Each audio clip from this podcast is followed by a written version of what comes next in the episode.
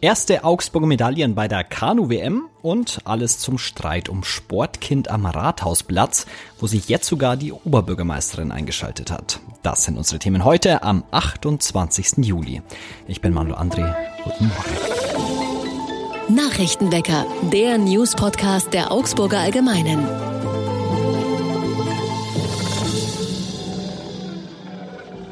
Und wir fangen an, wie immer, mit den wichtigsten Nachrichten aus Augsburg. Die Kanuslalom-WM in Augsburg läuft und das deutsche Team hat gleich mal für ein doppeltes Ausrufezeichen gesorgt. Sowohl das Team der Frauen als auch das der Männer hat sich zum Start der Wettkämpfe die Goldmedaille in der Kajak-Einerwertung geholt. Den Anfang machten die Frauen mit einer perfekten Abfahrt. Olympiasiegerin und Weltmeisterin Ricarda Funk, Elena Lillig und Jasmin Schornberg brachten einen fehlerfreien Lauf in der herausragenden Zeit von 120 2,78 Sekunden ins Ziel und sicherten sich gleich in der ersten WM-Entscheidung die Goldmedaille. Anschließend legten auch die Männer nach, die Lokalmatadore Hannes Eigner und Noah Hegge sowie Stefan Hengst vom KR Hamm diesen der Konkurrenz keine Chance und gewannen Gold. Für ein weiteres deutsches Trio wurde der Teamwettbewerb zum Wechselbad der Gefühle. Für Elena Lillig, Andrea Herzog und Nele Bein sah es erst nach Gold aus, dann folgte aber die Ernüchterung. Nach Sichtung der Videoaufnahmen wurde dem tschechischen Team eine 2-Sekunden-Strafe erlassen, womit sie sich dann auf Rang 1 schoben. Für Deutschland blieb Silber. Die Stimmung im Eiskanal übrigens war super, das Publikum feuerte mit Klatsch, Pappen und Rasseln die Teams an. Das Glockenspiel am Perlach spielt wieder. Im Frühjahr war im Zuge der Sicherungsarbeiten mit einem Netz am Perlach das Glockenspiel stillgelegt worden. Jetzt ist es wieder in Betrieb. Wie die Stadt auf Anfrage mitteilte, hätten inzwischen weitere Untersuchungen stattgefunden. Demnach sei es vertretbar, das Glockenspiel wieder aufzunehmen. Ein Problem sind laut den Untersuchungen wohl nur die großen Perlachglocken. Die verursachen nämlich Schwingungen, die aber beim Glockenspiel nicht genutzt werden. Wie das Wirtschaftsreferat mitteilt, gibt es nun wieder das tägliche Glockenspiel um 11 und um 17 Uhr sowie ein wöchentliches Glockenspiel am Donnerstag und ein monatliches Glockenspiel am ersten Samstag jeden Monats. Gespielt werden die Sonderglockenspiele übrigens live über eine Tastatur, im Gegensatz zu den täglichen, die vom Automaten gespielt werden. Und die Stadt warnt vor der Gefahr von sogenannten Grünastbrüchen. Wegen anhaltender Hitze und Trockenheit in den zurückliegenden Wochen zeigte sich dieses seltene Phänomen laut Amt für Grünordnung jetzt vermehrt. Demnach können große Äste in der Baumkrone ohne vorherige Anzeichen spontan abbrechen und unvermittelt zu Boden krachen. Das bringt Gefahren mit sich. Besonders der Bereich unter ausladenden Bäumen etwa wie Pappeln sollte aus Sicherheitsgründen von Passanten gemieden werden. Die speziellen Grünastbrüche könnten auch durch eine regelmäßige Baumkontrolle nicht vermieden werden, heißt es aus der Stadt. Grund sei, dass der sogenannte Verdunstungssog abreißt. Von Mitarbeiterinnen und Mitarbeitern der Stadt sollen die Schäden an Bäumen im öffentlichen Raum zeitnah beseitigt werden. Und jetzt wie immer noch das Augsburg-Wetter. Heute haben wir einen Mix aus Sonne und Wolken. In der Früh sind es noch 16 Grad im Laufe des Tages. Aber wieder gewohnt warm mit bis zu 28 Grad. In den Freitag starten wir ähnlich, aber im Laufe des Tages sieht es dann nach leichtem Regen aus. Die Temperaturen liegen zwischen 18 und 26 Grad.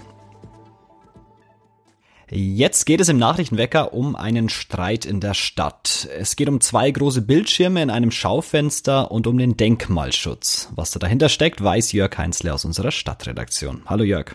Hallo. Der Laden Sportkind am Rathausplatz ist noch relativ neu dort und jetzt gibt's Ärger mit dem Denkmalschutz. Was ist denn da der Grund? Also der Grund ist, dass die äh, beiden Sportkind-Gründerinnen, die den Laden ja eröffnet haben, äh, zwei Monitore im Schaufenster aufgestellt haben.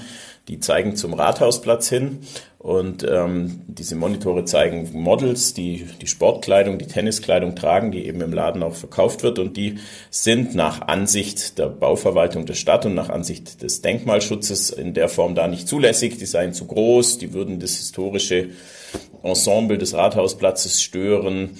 Äh, sie seien auch zu hell. Das sind die Begründungen und deshalb äh, gab es zunächst mal äh, den Beschluss, dass die Monitore weg müssen.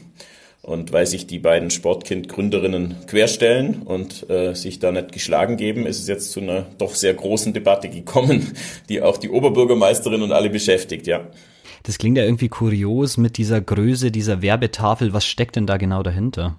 Im Grunde genommen gibt's äh, für die Stadt, äh, und darüber streitet man sich jetzt auch, ob das nicht völlig veraltet ist, es gibt halt so gewisse Regeln, die sind unter anderem auch in, in einem Bebauungsplan festgeschrieben. Und grundsätzlich steht da drin, wenn man sich den anschaut, dass Monitore in Schaufenstern einfach nicht erlaubt sind weil man glaubt, dass das Stadtbild stört, das Straßenbild stört. Kann man natürlich jetzt schon sagen, ist das nicht eine furchtbar veraltete Sichtweise heutzutage, gehört das halt dazu. Das ist ja auch der Kern, wo sich die Debatte drum dreht und das ist jetzt eben die Frage und dann ging es los, kann man vielleicht doch irgendwie einen Kompromiss machen, kann man denen entgegenkommen, ähm, kann man vielleicht irgendwie die Monitore kleiner erlauben. Es gibt nämlich auch schon an anderer Stelle Monitore, die man irgendwie zum Teil genehmigt hat, zum Teil duldet. Also da ist die Gemengelage halt einfach schwierig und das ist jetzt im Moment so die Situation, wo man eben auch sich dran reibt, wie man jetzt da umgehen soll mit diesem Fall.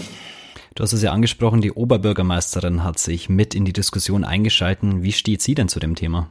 Die Oberbürgermeisterin ist der Meinung, dass die Monitore nicht stören, dass die Monitore bleiben sollen, dass das äh, alles hochwertig wirkt, dass das auch nicht den Rathausplatz stört und äh, das Problem ist, dass sie da anderer Meinung ist als ihr Baureferent, der der Meinung ist, dass die Monitore eben nicht äh, zum Denkmalschutz und zu den städtischen Regeln passen. Also gibt es da innerhalb der Stadtregierung auch ein Zerwürfnis, das kann man schon sagen. Ähm, Im Grunde genommen hat sich jetzt äh, die, die Eva Weber eingeschaltet als Oberbürgermeisterin und gesagt, sie will, dass man das Ganze nochmal äh, noch irgendwie einrenkt und versucht, da irgendwie eine Lösung zu finden. Denn die beiden äh, Sportkind-Gründerinnen sind auch, pokern auch hoch und sagen, äh, wenn das nicht so kommt, wie wir es wollen, wenn die Monitore nicht bleiben können, dann können wir uns gut vorstellen, dass wir einfach auch wieder zumachen. Und es wäre natürlich ein Fiasko ganz kurz nach der Eröffnung. Steckt denn hinter diesem Konflikt um die zwei Monitore jetzt irgendwie noch mehr? Das ist die spannende Frage. Es ist von außen schwer zu beurteilen. Wir versuchen dann natürlich schon auch reinzuhorchen in die Kommunalpolitik. Also im Grunde genommen muss es schon auch eine Art Entfremdung geben zwischen der Oberbürgermeisterin und ihrem Baureferenten, Gerd Merkle. Er geht ja auch äh, in äh, nicht allzu langer Zeit äh, in Ruhestand ähm, nach der Hälfte seiner, seiner Amtszeit quasi, seiner, seiner jüngsten Amtszeit. Und da muss schon länger vielleicht eine Entfremdung stattgefunden haben, irgendwie was was vielleicht nicht mehr ganz so harmonisch sein wie früher, zumindest geht man davon aus und das glauben auch viele. Und es ist natürlich auch so, dass die schwarz-grüne Koalition jetzt in dem Fall auch nicht mehr so ohne weiteres der Oberbürgermeisterin folgt, dass man im Stadtrat und in, im zuständigen Bauausschuss auch nicht ohne weiteres da jetzt folgen will zeigt da auch eine gewisse Entfremdung. Ich möchte, also ja, es, es zeigt schon ein bisschen mehr auch auf. Wie soll es denn jetzt weitergehen? Was sind die nächsten Steps, die da jetzt noch anstehen? Also es war ja so, dass man hin und her diskutiert hat, was macht man jetzt mit diesen Monitoren. Äh, dann gab es äh, bereits zum dritten Mal war es dann Thema im Bauausschuss des Stadtrats vorige Woche. Da hat man beschlossen, man will den Sportkind-Gründerinnen äh, nochmal entgegenkommen. Sie dürfen einen Monitor belassen, soll aber kleiner werden. Ein zweiter Monitor in ein anderes Schaufenster, das nicht zum Rathausplatz zeigt. Also es sollte so ein Kompromissvorschlag sein. Die Sportkind-Gründerinnen wollen da wohl aber nicht drauf eingehen und haben auch gegenüber der Eva Weber signalisiert, dass es für sie eben kein Kompromiss gibt. Und jetzt ist die spannende Frage, Eva Weber hat sich eingeschaltet auf, in, auf Social Media auch mit einer flammenden Rede äh, für die beiden Sportkind-Gründerinnen, die hat deren unternehmerischen Mut bewundert und ähm, eben auch gesagt, man darf nicht äh, verhindern, man muss ermöglichen als Politik. Und jetzt ist die spannende Frage, wie die Eva Weber dieses Thema lösen will ähm, und welchen Vorschlag sie da machen will. Im Moment äußert sie sich nicht dazu. Sie will das jetzt zunächst auch mal mit den Stadtratsfraktionen besprechen. Darauf kann man gespannt sein. Es bleibt also weiter spannend. Wie es weitergeht, erfahrt ihr natürlich auch bei uns auf der Seite. Den Link wie immer in den Show Notes. Danke, Jörg, fürs Gespräch. Gerne. Und auch das ist heute noch wichtig. Die deutschen Frauen stehen im Finale der Fußball-Europameisterschaft. Durch den Sieg gestern Abend gegen Frankreich geht es jetzt am Sonntag im Londoner Wembley Stadion gegen Gastgeber England um den Titel. Und die Menschheit verbraucht jedes Jahr mehr natürliche Ressourcen, als die Erde erneuern kann. Heute ist der sogenannte Erdüberlastungstag. Heißt, ab jetzt beanspruchen wir mehr von diesen Ressourcen, als wir jedes Jahr eigentlich zur Verfügung haben. Und zum Abschluss heute noch eine Geschichte fürs Herz.